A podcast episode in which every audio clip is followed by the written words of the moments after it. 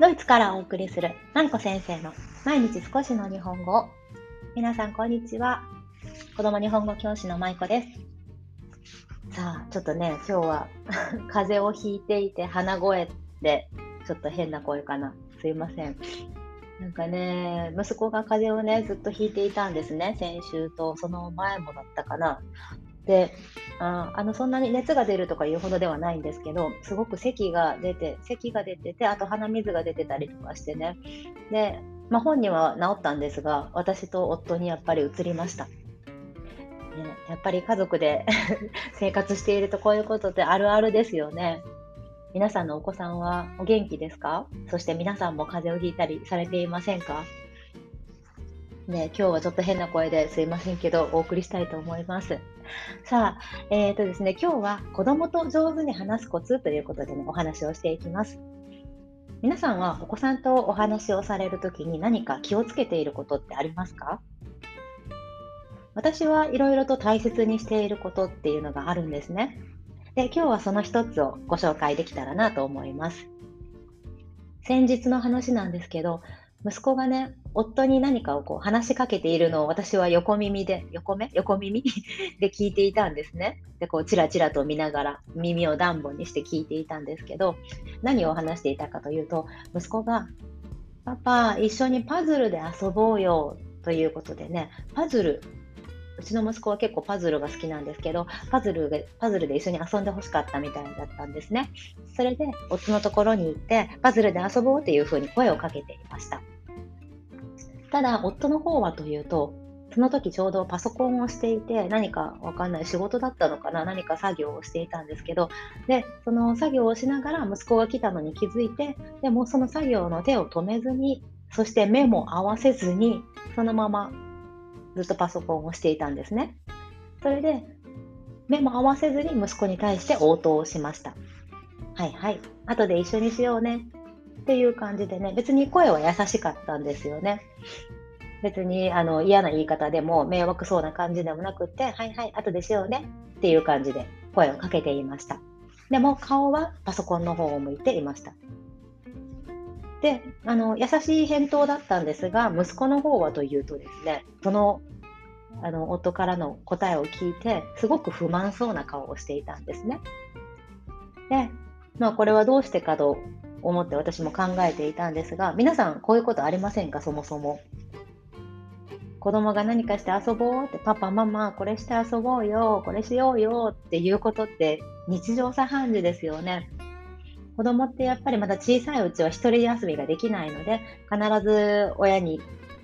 親と一緒にこう遊んでほしかったりとかね、声をかけてきたりとか、ね、しますけど、まあ、まだうちの息子も4歳半なんですけど、一人遊びはだいぶできるようになりましたけど、それでもやっぱりね、親と一緒に遊びたいという気持ちが強いので、こういうふうなことがよく起こります。そしてですね、まあ、この話なんですけど、話には続きがあるんですね。で、その、その後に夫がパソコンでの作業を終えて、で、えー、息子と一緒に遊ぼうと思って、で、しばらく経ってから息子の方にこう話しかけていったんですね。その時その時ちょうど息子は子供部屋で一人で遊んでいました。そして息子に対して、お待たせ、じゃあ今からパズルしようかって言ったんですね。でも息子の方はというと、まあ、他の遊びをしていたので、まず1つ目はその遊びを中断しないといけないっていうことを嫌に思っていました。そして2つ目は、やっぱりその息子のタイミングじゃなかったんですよね。さっき言ったのにっていう感じでね、ちょっと不満そうな顔で、この時ももう別に今パズルじゃなくていいから自分がしている遊びを続けたいというパパさっきも言ったのにでもあの時は遊んでくれなかったじゃんっていう感じのね、対応でした。で、まあ皆さんも多分こういうことね、あると思うんですね。うちもすごくよくあります。で今回の例は夫のことをお話ししていますが、私もこういう時はあります、もちろん。ね、自分が何かをやっている時に息子が話しかけてきた。遊んでほしいと言っている。でも私にはその余裕が今ない。ね、時間的な余裕も気持ちの余裕もないっていうことはね、よくあるんですね。ごめんなさい。で、ただでもこういう時にね、私すごく大切にしているのが、子供のペースをね、大切にして相手をしてあげるっていうことをね、いつも心がけるようにはしています。で、これは私が自分の子育てで最も大事にしていることの一つでもあります。で、他にもね、いろいろと大事にしていることがあって、まあ、これは日本語子育て講座、あのー、先日インスタグラムの方でも投稿しましたけど、日本語子育て講座という私が海外で子育てをされている親御さんに向けて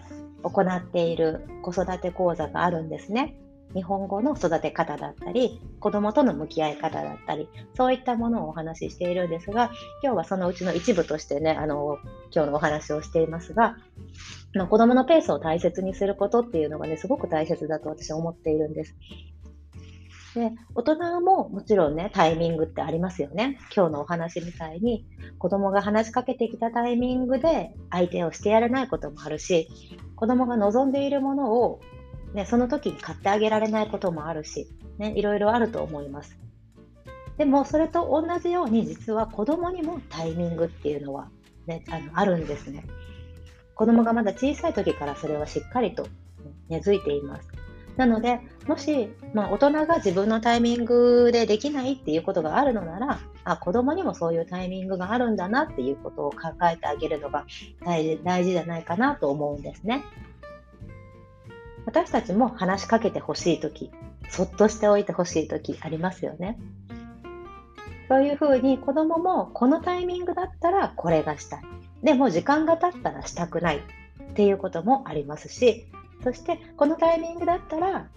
パパママに構ってほしいね相手にしてほしいけどでも今はそっとしておいてほしいこういうことがね結構あるんですよ実は。ねあのー、大人にとってはねこういうことって手間かもしれません。子供のタイミングを考えてやるっていうのはね、なかなか気を使いますし、やっぱり疲れるんですよね。ずっと思考力使わないといけないので。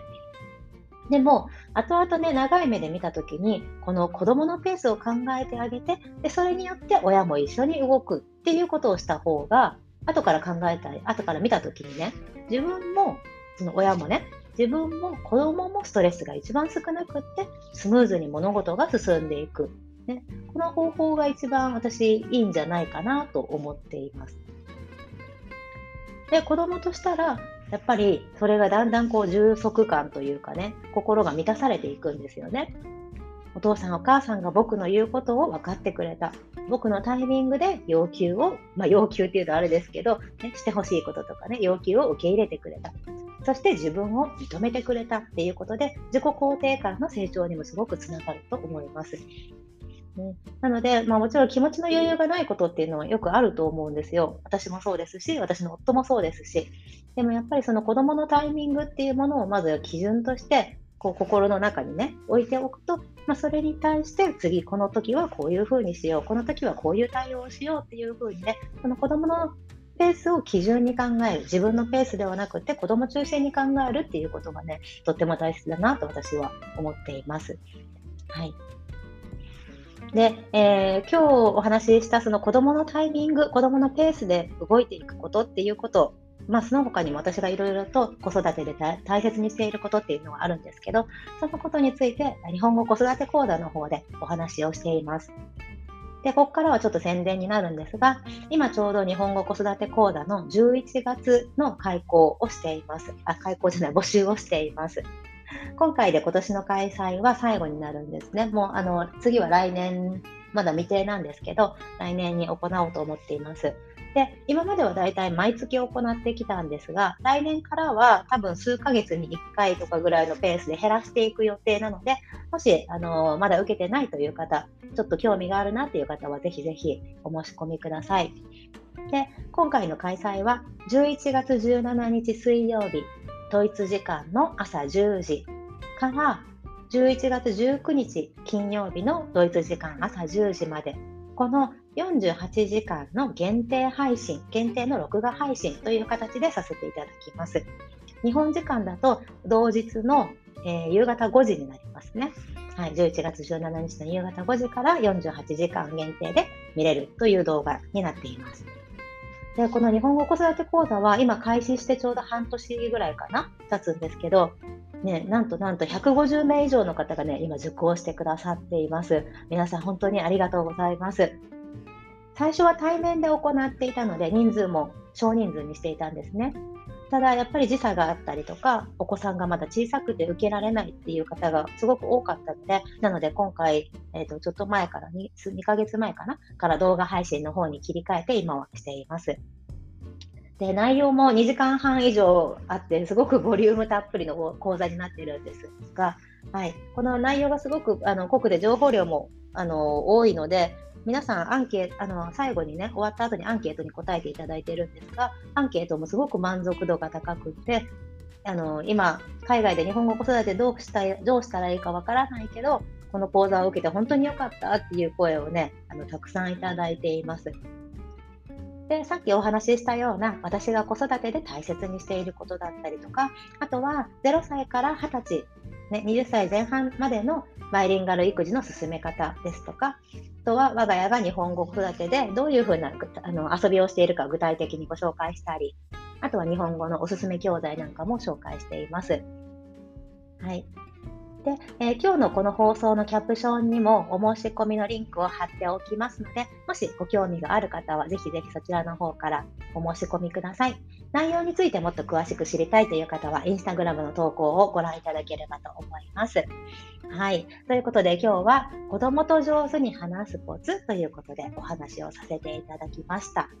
ね、なかなかまあ子供のペースでって分かっていながらもね、できないことが多いですよね。私も心に余裕がない時はね、やっぱり自分のペースになってしまうんです。でもそれをまず意識すること。親御さんがこう自分のペースも大事だけど、子供のペースで考えてあげる方が あの、後々ね、自分とか子供にとってもいいんだろうなっていうような気持ちを持つことから始めるといいのかなと思います。さあ、ということで今日も最後までお聴きいただきありがとうございました。舞子先生の毎日少しの日本語を引き続き一緒に頑張っていきましょう。ほなまたね。